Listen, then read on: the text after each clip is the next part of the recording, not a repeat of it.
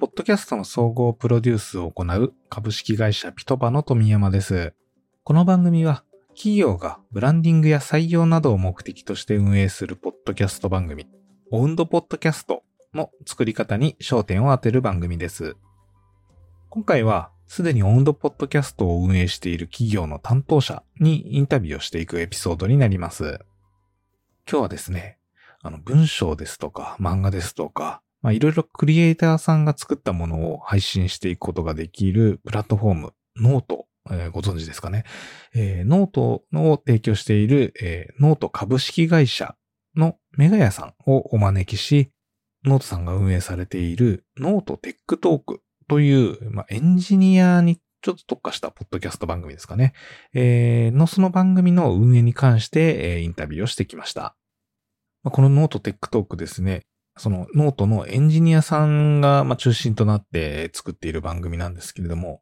まあ、以前は、あの、サイボウズさんの方で、えー、デザイナーさんが中心になっているポッドキャスト番組っていうのがあったかと思うんですが、えー、今回のノートさんもですね、そのテックに特化して、えー、番組を運営している、そういった目的のところですとか、まあ、どういうところにこう価値を見出して、番組をやっているのかというところについて、え聞いてきました。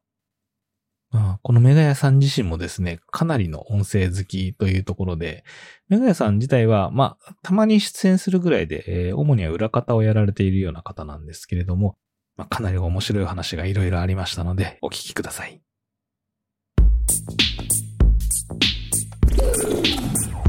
オウンドポッドキャストインタビュー。えっ、ー、と、まあ、 note、まあ、今更事業とかを説明していただくほどもないぐらいの結構有名なサービスかなと。ありがとうございます。思いますが、えー、まあ、ちょっと簡単にですね、えっ、ー、と、 megaya さんの、まあ、ノートさんの事業と megaya さんがやられている立ち位置とか、えー、そういったところを教えていただいてもよろしいでしょうかね。はい。えー、ノート自体は、えっ、ー、と、クリエイターが文章や画像、音声、動画などを投稿して、クリエイターがそのコンテンツを簡単に投稿できるようにして、で、ユーザーがそのコンテンツを楽しんで応援できるようなメディアプラットフォームを目指しております。で、会社のミッションとしては、誰もが創作を続けられるようにっていうので、まさにそういった創作について安心できる雰囲気とか多様性を重視して、えー、動いているメディアになります。で、まあ、個人とか法人とか公的機関など、あらゆるクリエイターに対して、そういったまあ、コンテンツ作成だったりとか、伝達とか、ファイナンスの面から、まあ、エンパワーメントしていくメディアプラットフォームを目指しております。というのが、はい、すごい、はい。なんですかね、硬くなりましたけど。いえいえ。ありがとうございます。よく、あの、書かれてるっていうか発表されてるので、なんとなくわかってますけど。ありがとうございます。いいですよね。ノート使いやすくて本当に。ありがとうございます。うちの会社でもよく使ってたりします。ちなみに、 megaya さんは、えっ、ー、と、社内の中ではどういう立ち位置になるんですかね？そうですね。私は、もともとはエンジニアとして入社したんですが、今はあの技術広報という立ち位置で、こう、社内の技術的なブランディングをしたりですとか、まあ、端的に言うとその採用につながるような広報的な活動をしたりですとか、まあそういったところを中心に働いております。お技術広報って、えー、結構最近あれなんですか？トレンドなんですかね？そうですね、えー、割とここ数年で、割となんかこの大きめの会社だと部署ができるぐらいにはなってきてはいるので、すごく職種としては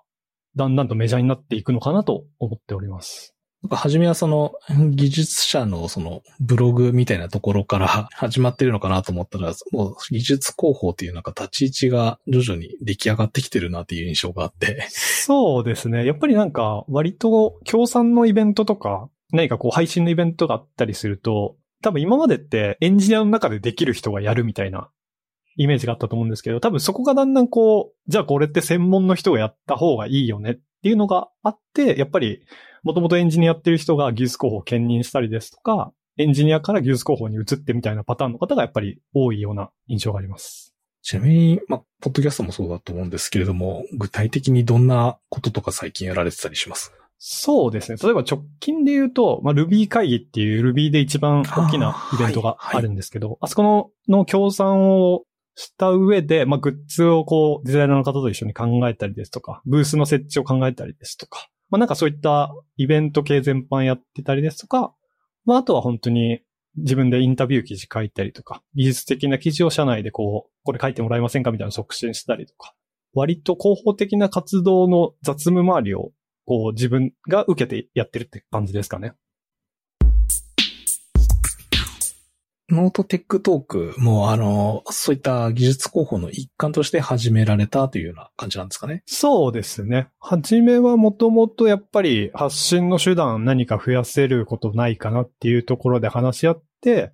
やっぱりどこもポッドキャストをやっている印象があったので、まあ、始めてみよっかみたいな感じで、割と気軽に始めた形になります。おお。えー、 megaya さん自体は結構ポッドキャストを聞かれてたりするんですか？あ、そうですね。私も、あの、聞きますし、趣味で、ポッドキャストをやっているので。あ、やってるんですね。はい。すごい。ちなみに番組名とかあ、テクテク FM っていう、自分たちが疑問に思ったことを、まあ本当に単純に話すみたいな感じで始めたんですけど、最近はなんか私の悩みを同僚に聞いてもらうみたいな流れになってますね。ドキャストでやるといいんじゃないかみたいなって、その周りがやってるた以外にも主観的なところでいい部分ってなんかありましたかね？そうですね。やっぱり、まあ基本後継でやることって、記事を出すかイベントを行うっていうのが中心になっていくと思うんですけど、その二つだと、なんていうんですかね、やっぱり人間味というか、会社の雰囲気ってやっぱり伝わりにくい部分はあるなと思っていて、まあ、イベントを実際に顔出してるんですけど、やっぱりどうしても他社とやるとか、自分たちの LT を発表するとかになるんで、なんか会社の雰囲気って分かりづらいなと思っていて、そういった会社の風土とか伝わるような方法ないかなって考えたときに、やっぱりポッドキャストが適切なのかなとは思いました。ああ、そうだったんですね。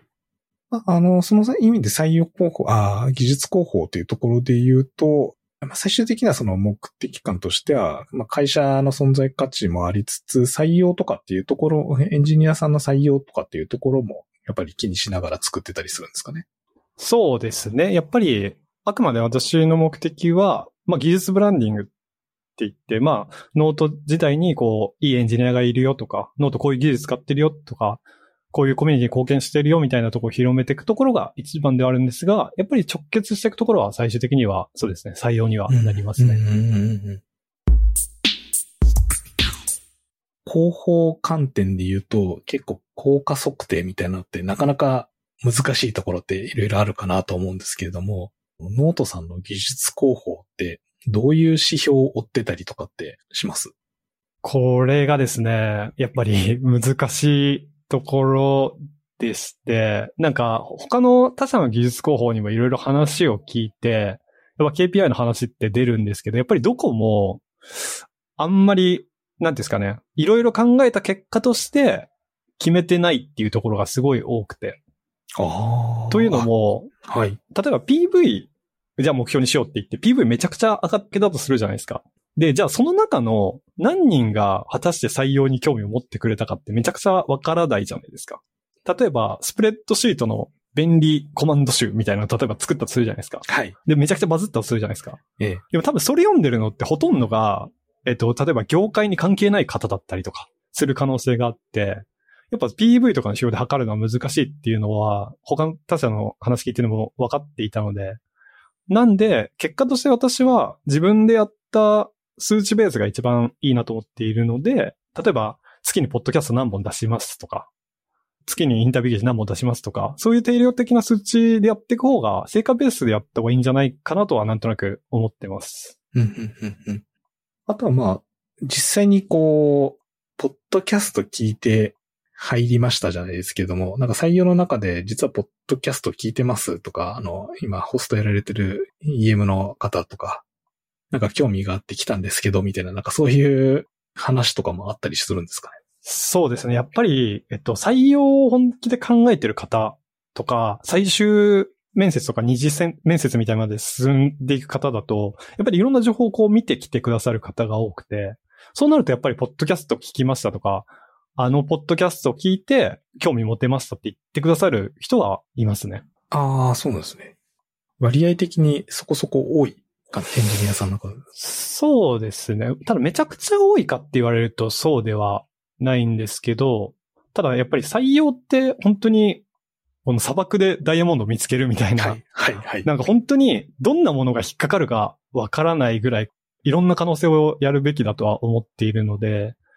なんかなんで、ポッドキャスト何個か出して、それをちょっとでも聞いてもらって、それがまあ本当に100点中のプラス1点になるだけでも十分なのかなとは思ってます。うん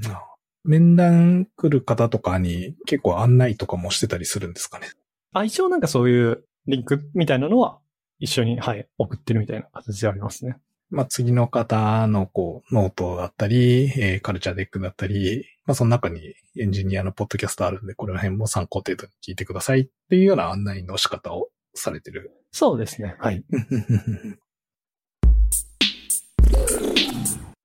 ちなみにその、まあ技術広報からっていうところで、テックトークっていう、えーポッドキャストになったかなと思うんですけども。はいはい。まあ一応その会社オフィシャルでやられているっていう認識であってますかね。あ、もちろん、はい。あ、そうそうそうですね。はい。言った時に、えっ、と、会社側から、会社側にこう、えー一応申請っていうか、こんな形で候補したいんですけどっていうのって何かしらあったかなと思うんですけども、社内からの反応みたいなのってその時なんかありました？うーん、そうですね。そこまでなんかこう、なんか割と、ここ数年でポッドキャストやること自体、世の中的にはまあ普通になってきてるじゃないですか。なんでまあ発信の一つとしては、まあ軽くやってみるのはいいかもねぐらいのテンション感だったと思います。ああ、そうなんですね。はい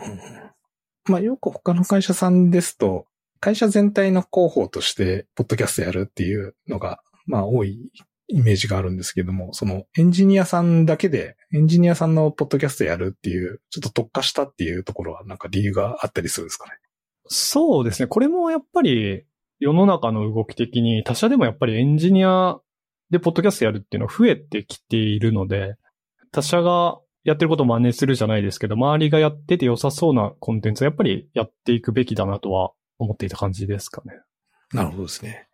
あと、その、ポッドキャストやっていて、えっ、と、今、メガヤさんはどちらかというと、運営側なんですかね？そうですね。はい。役割としては、例えば企画を作ったり、人をアサインしたりとか、そういう編集したりとか、そういうことをやられてるんですか？そうですね。私が大体企画を作って、で、今はあの EM の方が司会をやってるんですけど、大体の質問の流れとかを作って、確認してもらって、エンジニアアサインして、で、音声できたら、まあ、切るところとかがあるんで、それを軽く編集して、あとは、ノートにはイベントチームっていう、そういうイベントだったりとか、動画だったりとかをやってくれるチームがあるので、そこに投げてもらって、ちょっと音声つけてもらったりとかして、で、最終的に入稿するまでが。だから大体一気通貫でやってるみたいなイメージですね。はじめその、今ホストメインでやられてる、レッツさんはいですかね。えーに、ホストお願いしますっていうような、そういう感じだったんですか？それとも、レッツさん自体が結構ポッドキャスト好きだったとか、そういうのってあったんですか？えっとですね、もともと最初は私が司会もやってしまおうかなと思っていたんですけど、いろいろ考えた結果として、ノートらしい雰囲気を伝えるってなったら、なんかやっぱ、私2年前にノート入社したんですけど、レッツさんってもう6、7年ぐらいいらっしゃって、割とノートの本当最初期からいる方なので、まあ、その方がやった方がノートの風土とか、そういう雰囲気がより伝わるんじゃないかなと思ったので、なんか私よりはいいかなと思った感じですね。で、もともとそのレッツさんも、ポッドキャストに興味があったっていう話をされていたんで、っていうイメージですかね。ああ、そうだったんですね。じゃあもう、普通に相談して、二つ返事でいいよぐらいな感じだった。あ、そうですね。割とスムーズに進みました。まあ、その中でちょっと運営している中で、えーまあ、一応採用広報だったり、えっ、と、技術広報という、まあ、ブランディングのところの目的もあると思うんですけれども、はい。実際、なんかやっていて、他に効果って言いますか、やっててよかったな、みたいなことってなんかあったりします？あ、それで言うと、えっ、と、私も多分レッツさんもそうだと思うんですけど、やっぱ今ってオンラインでほとんどや、仕事とかもするようになって、この社員の人入社したけどどんな人だろうとか。この外部というよりかは内部の人たちがだんだんわからなくなってきたので、なんかそれをポッドキャストで呼ぶことによって、あ、この人こういうパーソナルな部分があるんだとか、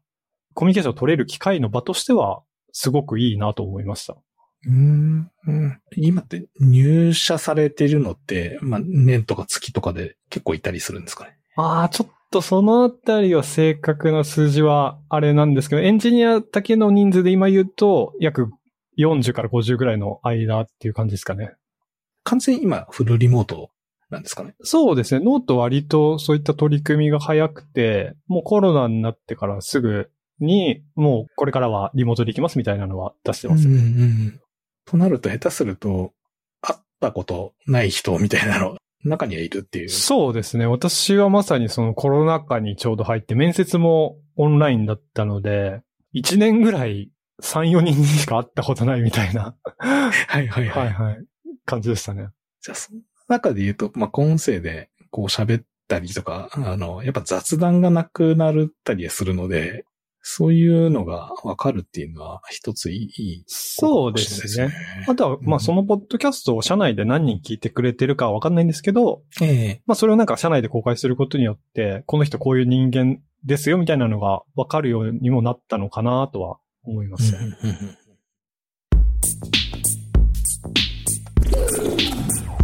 オウンドポッドキャストインタビュー。えーいかがだったですかね？番組をやる目的というところで、技術広報という、まあ、言葉が、え言っておられましたけれども、まあ、広報、えー広く認知してもらうようなところっていうところで、今までやられてきたことは、まあ、ノートさんなので、そのもちろん記事っていうところでテキストで情報発信していくっていうところと、あとは、まあ、イベントに出るというようなことをやられてたんですけれども、やっぱりその二つだと、まあ、真にその会社の雰囲気、中身みたいなものが、えーちゃんと伝えることができないのではないかなっていう、まあ、ある意味課題感みたいなものがあって、まあ、そこを解消するのに、ポッドキャストってかなりいいんじゃないかという、ここは、まあ、肌で感じられてたんですかね。というところで、まあ、ポッドキャストを始めたということなんですけれども、この話、やっぱり、どこの会社さん聞いても、言っていることでして、ポッドキャストを通じることで、その会社の雰囲気とか、ある意味カルチャーですね。テキスト上ではなかなかこう伝わりづらい、その人の人となりっていうんですかね。みたいなものが伝えられるっていうのは、やはり音声の特性ではないかなというふうには思います。まあ、もう一つですね、その採用だったり技術広報という目的で、えーメディアをやるという中で、うん、まあ、なぜポッドキャストをやるのかというところで言うと、まあ、もちろん、ポッドキャストだけで全てが解決できるわけではないと。おっしゃってた言葉で言うと、まあ、採用って砂漠の中でダイヤモンドを拾うようなもので、まあ、いろんな可能性がある中で、えーまあ、100点中の中で、ポッドキャストがその中のプラス1点になるだけでも十分なのかなっていうふうな、えーことをお話ししていて、えーその考え方はすごい、まあ、すごい納得いくなと。